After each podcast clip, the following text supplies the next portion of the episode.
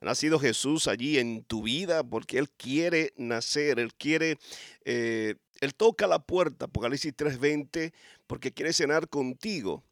Y si tú permites que eso sea una realidad en tu vida, tu vida cambiará para siempre. Un saludito para Lili Reyes. Bendiciones grandemente. Dice feliz sábado, feliz sábado, Lili. Dios te bendiga a ti y a tu familia de manera maravillosa y poderosa porque Dios es bueno y para siempre es su misericordia. Mi querido, esta semana, esta semana eh, repasamos, estudiamos la lección número 13 eh, de nuestro eh, este último trimestre del año 2022. Ya la próxima semana es la última y finalizamos con este trimestre, este folleto de este, de este último, de este año y ha sido una serie de lecciones maravillosas y poderosas. Esta semana nos tocó estudiar el proceso del juicio. Cuando mencionamos juicio, como que uno se pone nervioso, ¿sí o no? Alguien te dice, eh, te, van a llevar a juicio, te van a llevar a, la corte, o, tengo una cita para la corte. Cuando usualmente eh, relacionamos el asunto del juicio, las cortes, eh, asuntos legales, con algún tipo de estrés, algún tipo de ansiedad. Y aquí, cuando hablamos de, del juicio divino, imagínense, si, si, la gente le tiene miedo al juicio terrenal por seres humanos, porque ese juez, hombre o mujer, eh, eh, esos oficiales de, paz, esos abogados, pueden infundir algún tipo de estrés o miedo Imagínense el juicio divino. el miedo que puede causarle eh, a la gente. Y quiero decirle que para aquel que no busca de Dios, para aquel que no busca a Jesús, que es nuestro abogado, cuando usted tiene un problema en las cortes y alguien lo está acusando, eh, ya sea que usted sea inocente o culpable, usted necesita siempre un buen abogado. Un buen abogado, especialmente si usted es culpable. para que ese abogado lo represente, para que ese abogado lo guíe, para que ese abogado lo, asesore. Usted necesita siempre un buen abogado. Es más, es más, en muchos casos aquí en esta tierra, eh, muchos, muchos buenos abogados le han, han conseguido la libertad de gente que son culpables. ¿Sabía eso? El abogado fue tan bueno que buscó la manera y, al final ese que fue culpable, que, merecía la, eh, condena, que merecía la cárcel, finalmente salió libre. Porque vivimos en un mundo de injusticia, lamentablemente. En un mundo de pecado tiene que haber injusticia. Y yo no sé si tú has experimentado algún tipo de injusticia en tu vida. Quizás eh, el gobierno, alguna corte eh, te juzgó mal, quizás eh, falló a favor de, de, la otra persona que fue la culpable o el culpable. Yo quiero decirte que aunque pasemos por injusticias en este mundo, tenemos un juez justo y perfecto. Pero lo importante aquí es que busquemos un buen abogado. Y tú y yo sabemos que somos culpables. Esto no es un asunto de que hay muchas personas que van a corte, lo llevan a corte. Hace unos días estaba viendo un programa de policías que se metieron en problemas porque eh, eh, hay ejemplos de, policías que, que, ponen drogas en el auto. El policía paraba a la gente y él, ah, yo sospecho esto, aquello y vuelvo aquí, permíteme chequear tu auto. Y hay que tener cuidado porque a menos que no tenga algún tipo de, evidencia clara o una orden del juez, esa es tu propiedad y tú no tienes que darle permiso a ninguna persona, si tú no quieres, a que se entre a chequear tu auto, especialmente si no, no hay ningún tipo de evidencia que apoye esa decisión. Pero este policía le, le, decía a la gente, bueno, si tú, si tú realmente eres inocente y no tienes nada, no tienes nada que temer. Y la gente decía, pues bueno, chequeame el auto. Y mientras él chequeaba, le, le, ponía una, una fundita de, cocaína, una fundita de, droga. Y entonces se iba como el, e, inocente, como que, ¿y, esto qué es? ¿Qué es esto? Y la persona decía, no, no, eso, eso no es mío. Bueno, pero yo lo encontré en tu auto, decía el policía. Entonces lo, arrestaba y, finalmente eh, lo eh, encontraron que había un problema. Lo empezaron a investigar y lo llevaron a corte.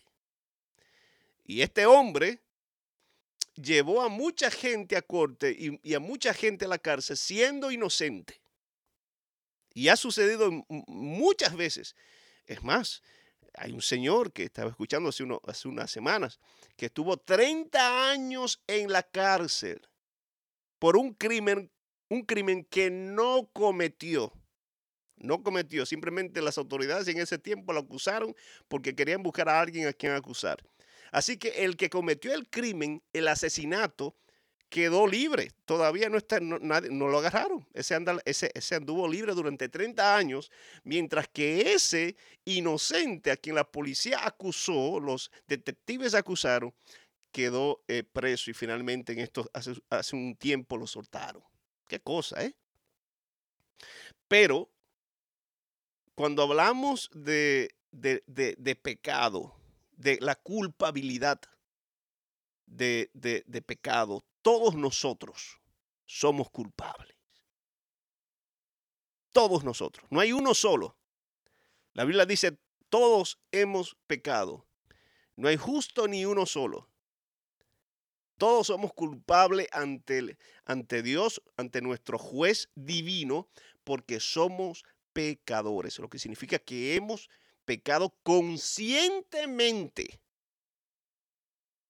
Conscientemente hemos pecado, le hemos fallado, hemos, eh, eh, hemos violentado, quebrado la ley perfecta, la ley divina, la ley de la libertad. Los mandamientos los hemos violado. Somos culpables y ¿saben lo que merecemos? ¿Saben qué merecemos? La muerte. Tú mereces muerte y yo también. Esa es la sentencia correcta para pecadores como tú y yo, todos. No importa si eres hombre, mujer, si tienes un doctorado, si no tienes ningún tipo de preparación académica, si tienes casa, si no tienes, si tienes auto, si no tienes. No importa tu estatus socioeconómico, tu edad, tu cultura, tu trasfondo, tú eres un pecador y la Biblia dice que la paga del pecado es la muerte. Punto. Eso es lo que la ley demanda. Y Dios es un Dios de justicia. Un Dios de justicia. Así que merecemos la muerte. Y bien nos los advirtió Dios al inicio, a, nuestro, a, nuestros primeros padres, Adán. Le dijo, mijo, eh, no, no, no comas del fruto del árbol del conocimiento de bien y del mal, porque si comes vas a, desobedecer, vas a pecar y la paga del pecado es la muerte. Y allí fue Eva y comió y Adán también. Y entonces somos todos pecadores por herencia y por acción. Aunque nuestros, los, bebés cuando nacen no, no, eh, no cometen pecado consciente, pero tenemos una tendencia al mal. Ahora, cuando ese bebé va creciendo y va agarrando conciencia y aprende sobre lo moral, sobre la diferencia entre lo bueno y lo malo, entonces sí conscientemente comete pecado, ya sea una mentira, un robo, lo que sea. Hay gente que dice, no, porque yo soy bueno, yo soy un buen ciudadano, yo respeto las leyes, yo tengo que estar bien con Dios. No, no, todos, todos hemos pecado en algún punto. Y si fallamos en un solo punto, somos culpables de todo y merecemos la muerte. Te robaste algo que no es tuyo, algo que no te pertenecía, aunque haya sido ah, eh, un lapicero de la compañía y tú sabes que la compañía no lo estaba regalando y tú, tú eres un ladrón. ¿Mentiste? ¿Le mentiste? ¿Alguna vez has mentido a alguien? ¿Alguna mentira? A, tus padres, a, a tus hermanos, a tu esposa, pues eres un mentiroso. ¿Alguna vez has tomado el nombre de Dios en vano? Eres un blasfemo. ¿Alguna vez has codiciado a una mujer o a un hombre en tu mente? Eres un adúltero y fornicario, lo que significa que, que mereces la muerte. Punto. El pecado no se puede adornar, no se puede minimizar. Y cualquiera dice, pero yo merezco la muerte solamente por pensar en codicia, por mentir o por robarme. Al, Sí, sí, merecemos muerte. Porque el, mandamiento no robarás, no hablarás falso testimonio, no cometerás adulterio. No dice, bueno, eh, si, si, si, si el pecado fue muy grave, entonces tú eres culpable. Pero si no fue tan grave, entonces eres inocente. No, no dice eso. Dice, no robarás desde, desde algo tan insignificante como un lápiz hasta eh, robar un banco. No matarás, dice, desde como algo tan quizás insignificante como criticar a alguien, como quitarle la vida o asesinar a alguien. Ahí están los dos extremos, pero somos culpables. Y si violamos un solo, somos culpables de todo. Has violado eh, el sábado, eres culpable has caído presa de las codicias, codiciado algo que le pertenece al prójimo, la, esposa, el esposo, eh, la casa, eh, algo, alguna posición, también eres pecador, eres un codicioso y mereces la muerte. Esa es la ley. Y por eso la gente le tiene miedo a la ley. Y le tiene miedo a la justicia y a la corte y al juicio. Porque la ley no, no, no relaja, la ley es exigente y no, no puedes venir, ah, pero con justicia. No hay justificación. La ley no recibe justificación. Excusas, pueden haber excusas, pero a la ley no le importan las excusas, ni tus emociones, ni tus sentimientos. Tú puedes venir y decir, ay, perdóname, perdóname. A la ley no le importa tu, tu, tu, tu perdón. La ley, tú violaste algo y mereces la muerte. Si tú le quitas la vida a alguien, si tú eres un adulto y le quitas la vida a alguien y tú te presentas ante el juez y, dices, y, le dices al juez, ay, perdóneme juez, ya no lo vuelvo a hacer nunca más, déjeme en libertad que yo de verdad me arrepiento, perdóneme. El juez le va a decir, mi hijo, eh, cierre la boca, eres culpable, tienes cadena perpetua, llévenselo. Al juez no le importa, eh, eh, o sea, la, la sentencia puede bajar, si la persona confiesa y muestra un espíritu de arrepentimiento, pero tienes que pagar una condena.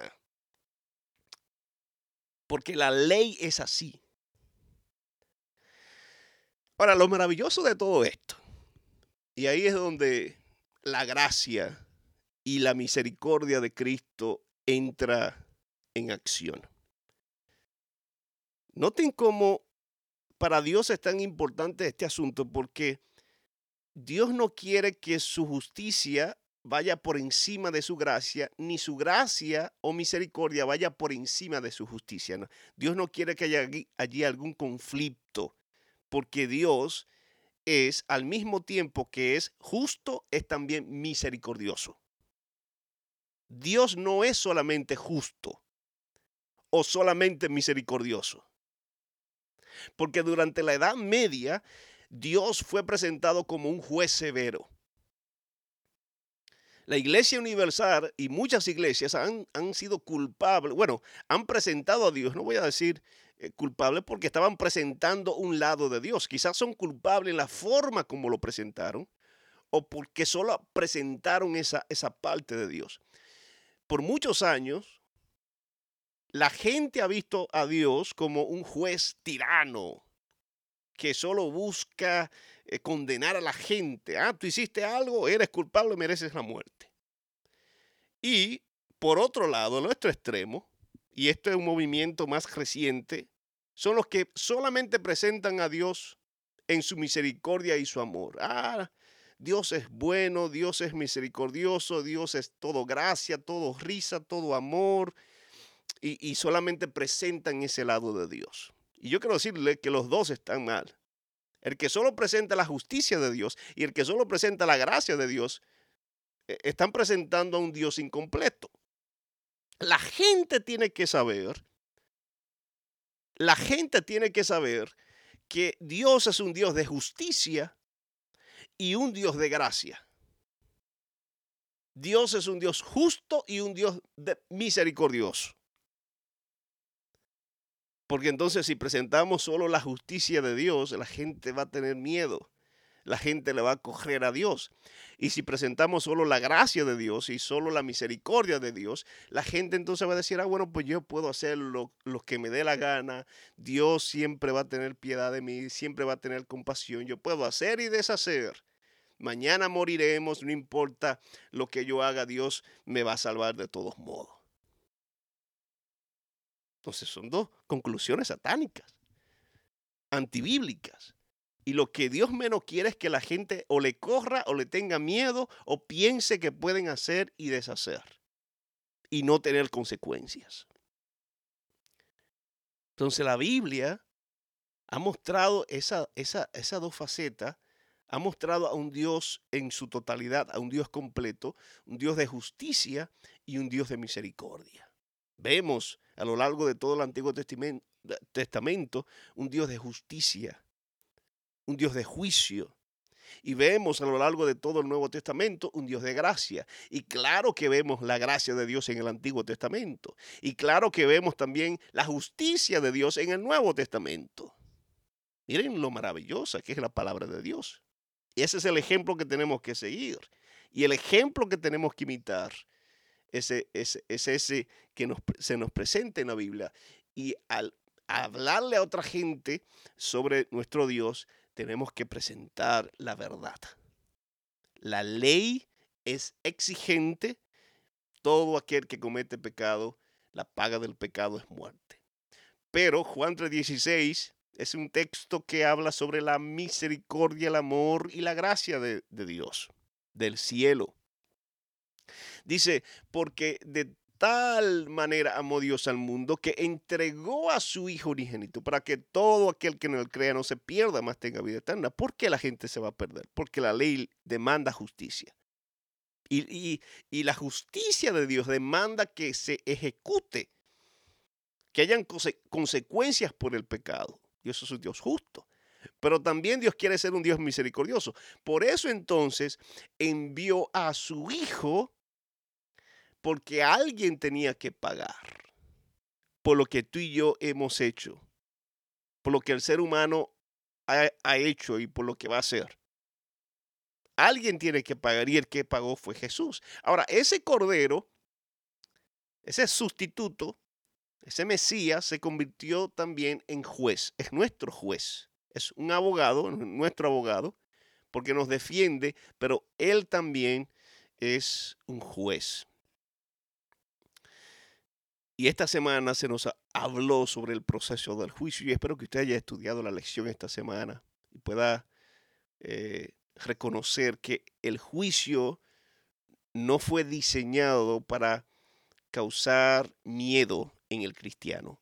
Sí, en la gente, en el ateo, el que, eh, eh, el que no cree, sí tiene que temer, porque esto es serio, esto es un juicio divino, no es humano. Este no es un Dios, un juez que se puede equivocar. Este no es un juez que deja libre al culpable. Este no es un juez que condena al que, al que recibió la gracia de Jesús. Es un Dios justo y perfecto. Es un juez imparcial y perfecto.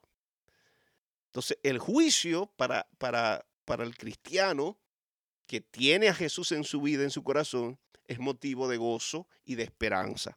Esta semana eh, nuestro texto eh, para memorizar se, encuentra en 2 de Corintios capítulo 5 versículo 10. Dice, porque es necesario que todos nosotros comparezcamos ante el tribunal de Cristo. Óyeme, todos nosotros, nadie se queda sin pasar por un juicio, ni una sola persona. En este mundo ha pasado gente, millones y millones y millones de gente ni una sola, desde, desde Adán y Eva hasta el último eh, eh, en el tiempo del fin, ni uno solo quedará sin presentarse ante el juicio. Todos seremos juzgados. Para que cada uno, dice el texto, para que cada uno reciba según lo que haya hecho mientras estaba en el cuerpo, sea bueno o sea malo. Según de Corintios 5:10. Cada uno va a recibir de acuerdo a sus obras. ¿Ah? Las obras condenan a aquel que quebrantó la ley y no buscó el perdón, la gracia y la justificación de Cristo. Eso no quiere decir que somos salvos por obra.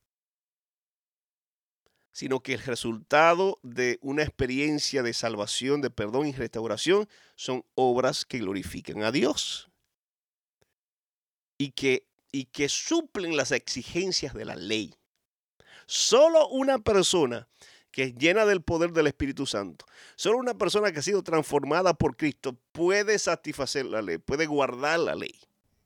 La ley se puede guardar, pero no se guarda para uno salvarse, sino porque ya ha experimentado la salvación en Jesús. Solo uno que ha sido transformado, perdonado, justificado, transformado, puede y debe guardar la ley.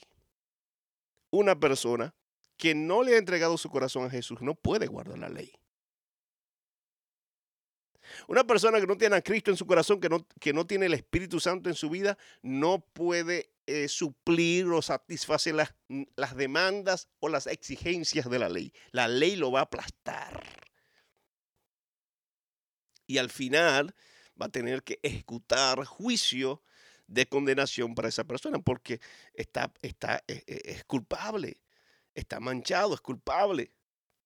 No hay justificación. Pero en Jesús encontramos justificación. Y la Biblia, este, este tema del juicio, es clara. Dios juzgará al mundo.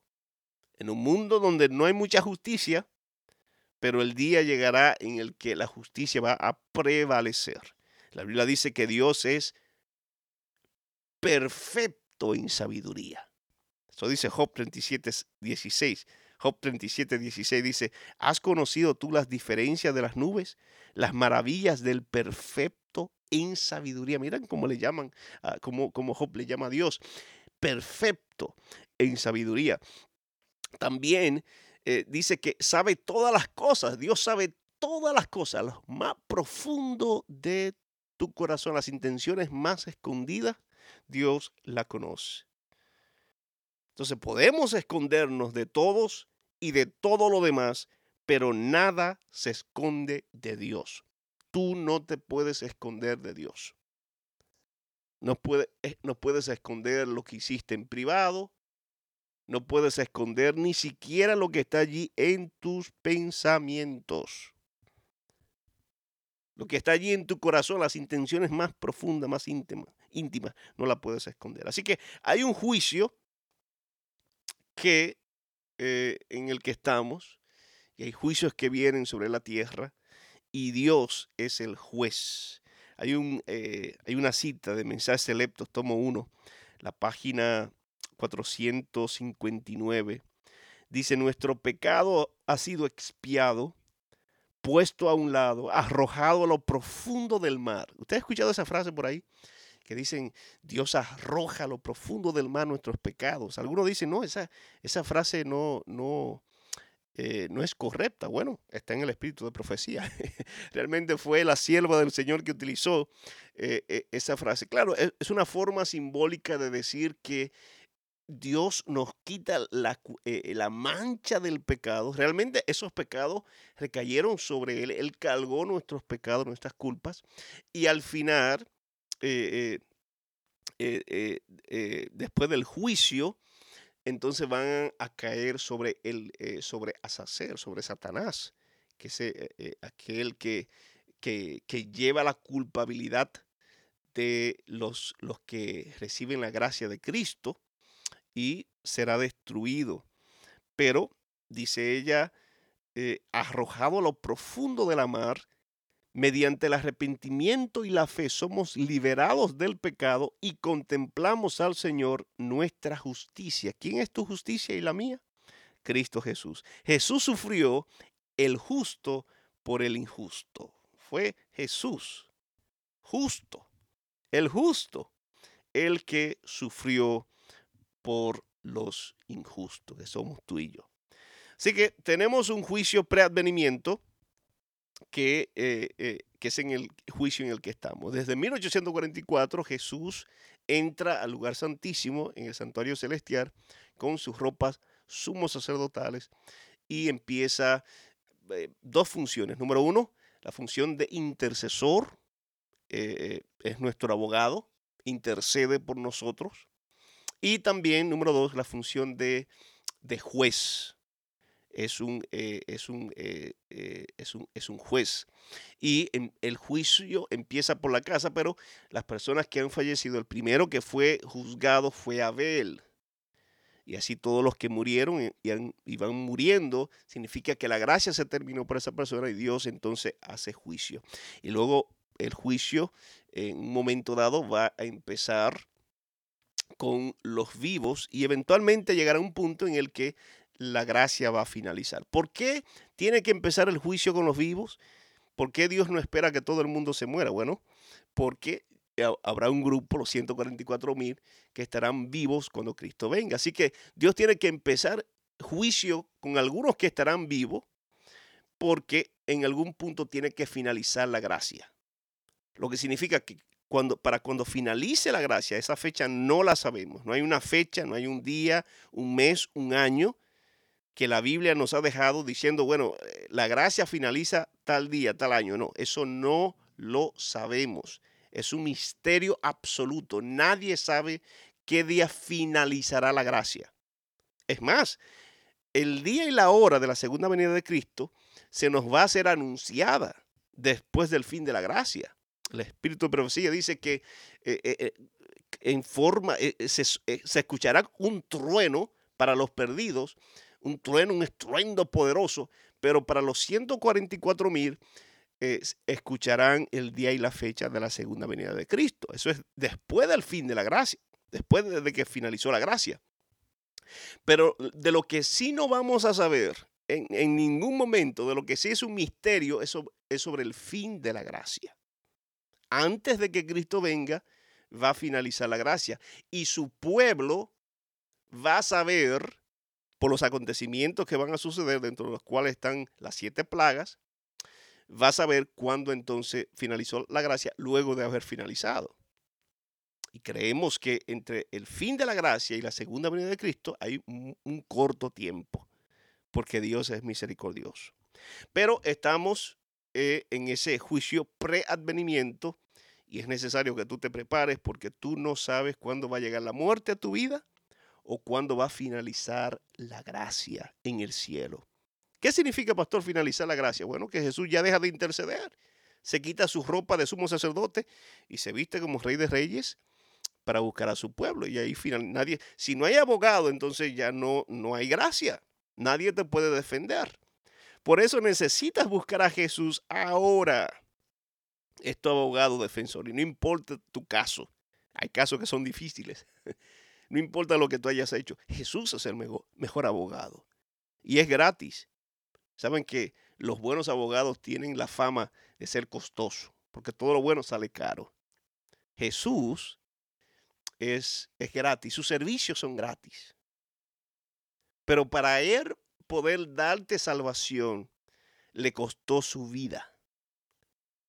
E, ese abogado que te defiende, él él estaba, estaba, está en la disposición, estaba en la disposición de, sufrir por ti y ya lo hizo. Ya él pagó por, por lo que tú hiciste. Ya tú, tú, no tienes que pagar, tú no tienes que recibir la muerte eterna. Jesús ya sufrió eso. Pero si tú no lo recibes, vas a tener entonces que pagar por, lo, por, el, por los pecados que cometiste. Porque la ley no juega con eso. Es como el ángel cuando fue allí a Egipto y no vio eh, eh, sangre en el, en dinter eh, de alguna casa, entraba y mataba al primogénito. Pero los primogénitos de, los, de, la casa del pueblo de Israel quedaba entonces libre. El juez no le importa la edad del primogénito de ese que vive allí en esa casa, o si la mamá lo quería mucho, o si lo amaba mucho el papá. Si no había sangre, había muerte. Pero cuando el ángel veía sangre en el dintel, cuando, cuando la sangre estaba allí, que representa la sangre del Cordero de Jesús, entonces el ángel continuaba y no le hacía daño a, a ese hogar, a esa familia, a ese primogénito. Si tú no quieres que la muerte te alcance, tienes que dejarte limpiar por la sangre de Jesús. Su justicia, su gracia, tiene que vestir, cubrir tu desnudez, porque hay un juicio estamos experimentando. También hay un juicio durante el milenio Usted sabe que cuando Cristo venga, vamos a subir, a ser arrebatados, encontrarnos con nuestro Señor en el aire y vamos a estar en el cielo durante mil años. Durante ese tiempo vamos a hacer muchas cosas, una de las cuales será la de eh, verificar. Miren qué privilegio nos ha dado Dios. Antes de, Dios ejecutar el juicio, la sentencia, antes del juicio ejecutivo, Dios nos va a dar la oportunidad de comprobar cada caso. Él no tiene que hacerlo, porque Él es un juez soberano, lo que significa que Él tiene la última palabra. Y tú y yo debemos de, eh, de, de creer completamente en Dios. Dios tiene ese voto de confianza de nuestra parte. Él sabe lo que es mejor. pero no, nos da la oportunidad a nosotros de poder verificar si algún ser querido, si algún familiar se queda aquí y no alcanza salvación. ¿Por qué? Y también van a haber sorpresa en el cielo. Cuando Esteban vea a Pablo. ¡Qué maravilla! ¡Qué sorpresa! Pero también van a haber sorpresas negativas porque yo pensaba que esa persona estaba consagrado. ¿Dónde está? Bueno, aquí están las evidencias, lo que los ángeles anotaron durante la vida de esa persona en privado y por eso no alcanzó salvación. Y por eso entonces Jesús le condenó. Entonces yo voy a decir, usted va a poder decir, eh, eh, Dios es justo y misericordioso. ¿Mm? Poderoso. Y luego de eso, de ese eh, juicio milenial, de Millennium, entonces viene el juicio ejecutivo, en donde se, se, eh, se toma ya acción, se ejecuta y aquellas personas van a recibir un castigo de acuerdo a sus obras. Algunas personas, el fuego lo va a devorar en cuestión de segundos. Otros van a durar unas cuantas horas, pero el último que quedará allí quemándose hasta, hasta ser completamente devorado y destruido será Satanás el diablo, la serpiente antigua. Y de esa manera Dios, nuestro Salvador y Señor, limpiará el mundo de pecado. Limpiará el mundo de pecado. Y vamos a vivir en un mundo nuevo. Vamos a poder vivir en un mundo eh, libre de pecado, libre de, de enfermedades, de muerte, de odio, de resentimiento, en un mundo mejor. Qué maravilloso poder estar allí. qué maravilloso poder disfrutar con nuestros familiares por toda la eternidad. Así como estamos disfrutando este fin de semana, pero hay frío, hay enfermedades, no estamos con nuestros seres queridos, algunos han fallecido este año. En el mundo nuevo vamos a estar completo